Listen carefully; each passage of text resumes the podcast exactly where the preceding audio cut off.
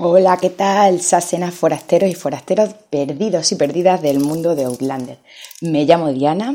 Ayer no me presenté porque me puse muy nerviosa. Ya sabéis que son los primeros episodios que grabo, los primeros programas, ¿vale? Esto sobre todo se ha creado para un grupo que tenemos, que os he dejado el enlace aquí en la página de Facebook, ¿vale? Es un grupo sobre todo de spoilers sobre la serie. Lo digo por si alguien lo ve y quiere entrar, que sepáis que vais a enteraros de muchas cosas que a lo mejor pues no queréis. Bueno, ayer eh, os estuve contando que estábamos haciendo este grupo porque había personas que querían empezar eh, a ver cómo son los libros o a releer los libros desde el principio, ¿vale? Este corresponde al libro 1. Ayer nos quedamos a la mitad del libro, ¿vale?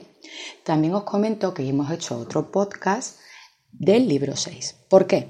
Pues porque la serie terminó eh, con la quinta, la quinta, temporada. ¿Qué pasa con la quinta temporada? Pues que han cogido eh, cosas del libro 5 y del libro 6. Han hecho como un mix, ¿vale? Entonces, quiero que tengáis claro una cosa, tanto como desde el primer libro como desde el sexto.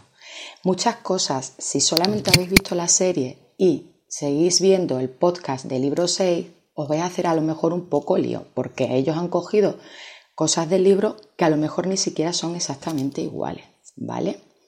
Entonces, no os asustéis y para eso tenemos el, grupo en el Facebook, ¿vale? Para que cualquier pregunta o cualquier duda que tengáis, pues la comentéis. Respecto al libro 1, que es este, del que vamos a hablar, ¿vale? Pues, ¿qué pasa? Que le pasa lo mismo, ¿vale? Como todas las series de televisión que se basan en el libro, hay muchas cosas o que no están, o que se las inventan, o que las adaptan, o simplemente que las omiten. Entonces, no os asustéis, lo vuelvo a decir. Esto es el libro, no tiene nada que ver, a ver, tiene que ver evidentemente, pero que sepáis que vais a encontraros cosas que no aparecen en la serie o cosas que aparecen en la serie, pero no aparecen en el libro. Las adaptaciones son así, ¿vale? Eh, otra cosa. Mm, bueno, ya os he dicho que ayer, ya lo siento mucho, se me pasó la presentarme, con los nervios de los, primeros programas, pero bueno, ya sabéis cómo me llamo, ya sabéis que tenéis el link del grupo si os queréis unir al grupo o si ya estáis en el grupo, pues nada, ¿vale? Y allí podéis preguntar todo lo que queráis. Vuelvo a repetir, para los que no están en el grupo y por lo que sea, eh, leen el podcast, o sea, ven el podcast, escuchan, pues que sepan que el grupo es de spoiler, ¿vale? Lo repito, por favor, si vais a entrar, que sepáis que os vais a enterar de cosas que no queréis enteraros. Si no os gustan los spoilers, claro, si os gustan los spoilers os van a encantar. Porque cualquier duda que tengáis o cualquier cosa que queráis saber, os la vamos a contar siempre, ¿vale? A ver, eh, respecto a los libros de Diana, eh, repito, son ocho por ahora. Están, está escribiendo el 9. ¿Desde cuándo? Buf, años luz. Todavía no vemos la luz al final del túnel porque cada vez se hizo una cosa diferente. Lo que hay que tener es paciencia, que es la madre de la ciencia, y se acabó. Para ello ya sabéis que tenéis otra saga dentro de los libros de Diana que se llama Lord John, ¿vale? Nuestro super señor Lord John que nos ha abandonado esta temporada, por lo visto, pero no, nos no os preocupéis porque por lo visto va a tener su, propio, su propia serie. Eso es lo que estás diciendo, ¿vale? Bueno, aparte de eso también tenéis el libro de Siete Piedras para resistir o caer, que es un libro de historias cortas, como comenté ayer, que hizo Diana hace tiempo, pero que se editó en España hace poquito.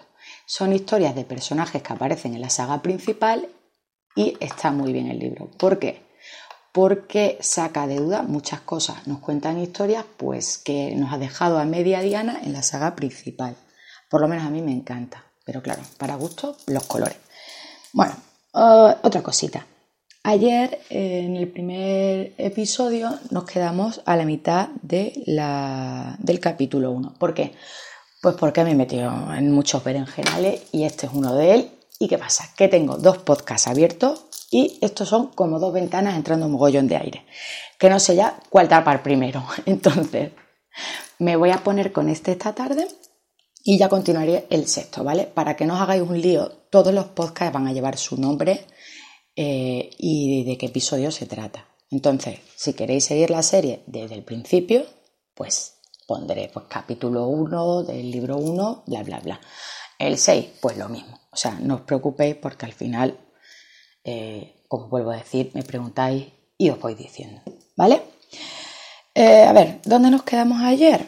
Pues a ver, eh, resulta que nuestra Claire, ¿vale? Se vuelve con su marido de luna de miel a, Outlander, os iba a decir directamente. No, se va a Escocia, ¿vale? ¿Qué pasa? Oh, que su luna de miel anterior había sido en Escocia. Entonces, para ellos era como un reencuentro de los dos porque se habían pasado mogollón de años lejos el uno del otro. Uno que sí en el M16 y la otra que sí en una escuela de enfermería y después atendiendo a gente de la guerra. Pues como los dos han pasado un trauma bastante grande en la guerra y se quieren reencontrar porque él se va a hacer profesor en Oxford, pues dicen, pues nos vamos a ir a dónde? a Escocia. Ala. ¿Qué pasa? Pues que llegan a Escocia. Y en Escocia se cogen una pensión que por lo visto está bastante bien y muy limpia, porque la señora Bair es muy limpia y está todo el día pasando la aspiradora. Que ya sabemos que lo que a ella le gusta es poner un poquito la oreja.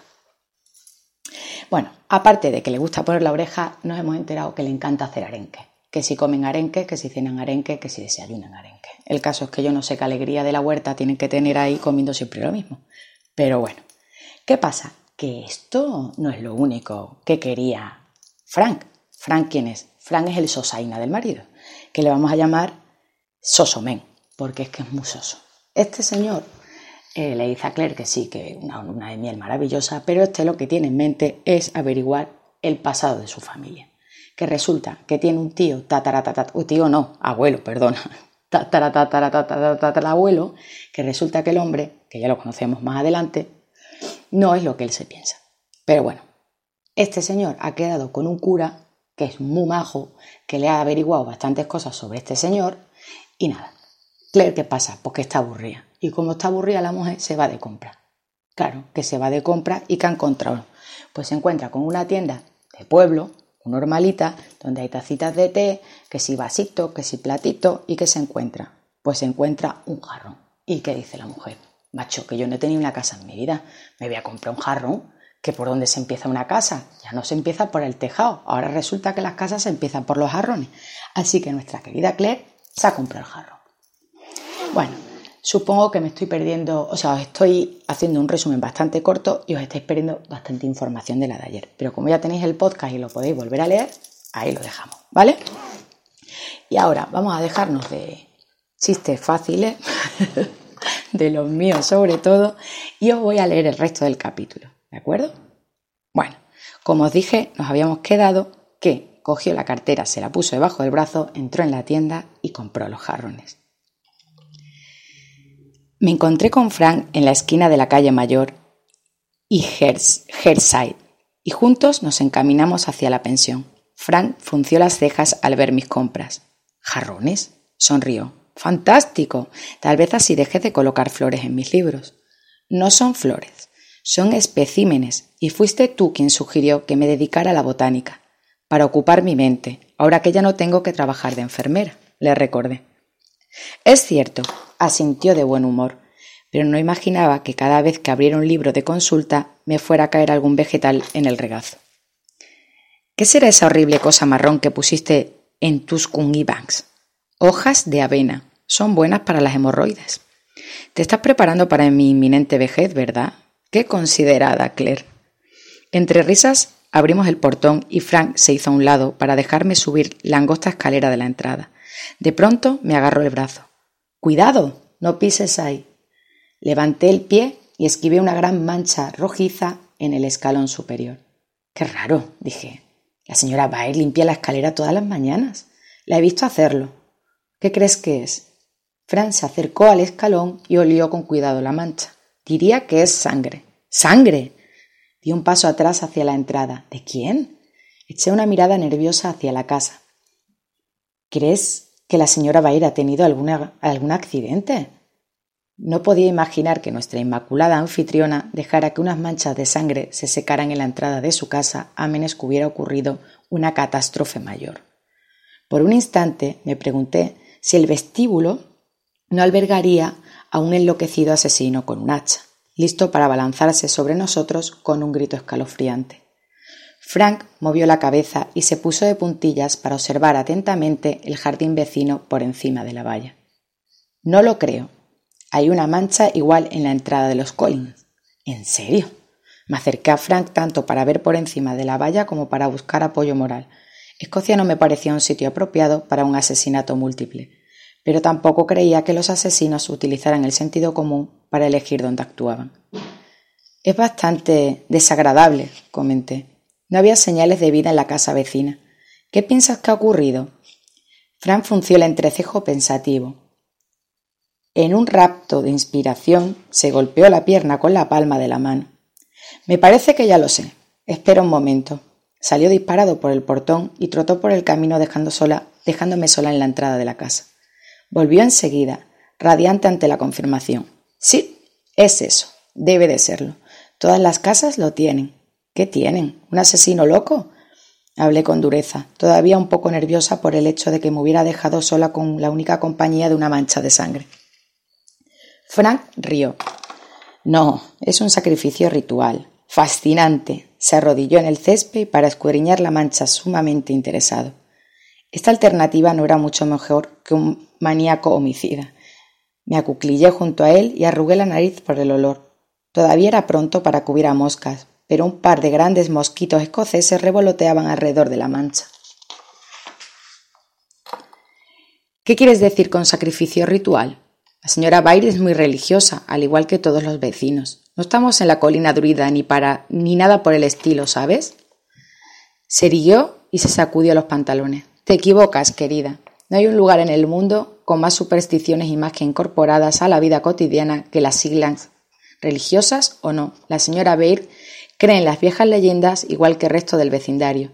Señaló la mancha con la punta del zapato bien ilustrado. La sangre de un gallo negro explicó con expresión de triunfo. Las casas son nuevas, ¿ves? Prefabricadas. Lo miré con frialdad. Si crees que eso lo explica todo, te equivocas. ¿Qué importa si las casas son viejas o no? ¿Y dónde está todo el mundo? En la taberna, supongo. Vayamos a ver, ¿quieres? Me cogió del brazo y me condujo a través del portón hacia la calle Herside. En los viejos tiempos, relató mientras caminábamos, y hasta no hace mucho se acostumbraba a matar algo y enterrarlo bajo los cimientos para apaciguar a los espíritus locales de la tierra. Ya sabes, echará los cimientos sobre su primogénito y sobre su hijo menor levantará la entrada. Más viejos que las colinas. La cita me produjo escalofrío. En ese caso, supongo que son muy modernos y civilizados al usar gallinas. ¿Acaso quieres decir que como las casas son bastante nuevas, no hay nada enterrado debajo y los habitantes están solventando ahora esa omisión? Sí, exactamente. Frank parecía feliz con mi progreso. Me dio una palmada en la espalda. Según el párroco, mucha gente de por aquí pensaba que la guerra se debió en parte a que las personas se alejaron de sus raíces y dejaron de tomar las precauciones necesarias, tales como sacrificar a alguien para enterrarlo debajo de los cimientos o quemar raspas de pescado. Menos bacalao, por supuesto, añadió alegre por la ocurrencia. Nunca hay que quemar las espinas del bacalao, ¿lo sabías? De lo contrario, jamás pescarás otros. Las raspas del bacalao se entierran.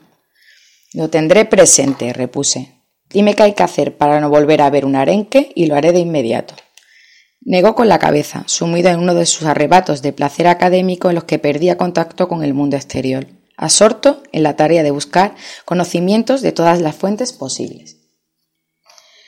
No sé, en el caso de los arenques, replicó con aire ausente. Para los ratones hay que colocar ramos de álamo temblón en la casa, con respecto a los cuerpos enterrados bajo los cimientos. De ahí provienen muchos de los fantasmas locales. ¿Conoces Montgeral? Montgeral, la casa grande del final de la calle Mayor. Ahí hay un fantasma, uno de los albañiles que fue sacrificado para los cimientos. Fue durante el siglo XVIII, hace relativamente poco, agregó pensativo. Cuentan que por orden del dueño de la casa primero se edificó una pared. Luego arrojaron una piedra enorme sobre uno de los albañiles. Se supone que eligieron a un tipo desagradable para el sacrificio, lo enterraron en el sótano y construyeron el resto de la casa encima de él. Ronda el lugar donde lo mataron, excepto en el aniversario de su muerte y en los cuatro viejos días. ¿Viejos días? Las fiestas antiguas, precisó. Perdido aún en sus apuntes mentales, Homanai, que es Año Nuevo, el día de San Juan, Beltane, que celebra el 1 de mayo, y el Samain, que se celebra la noche del 31 de octubre al 1 de noviembre. Por lo que sabemos, los druidas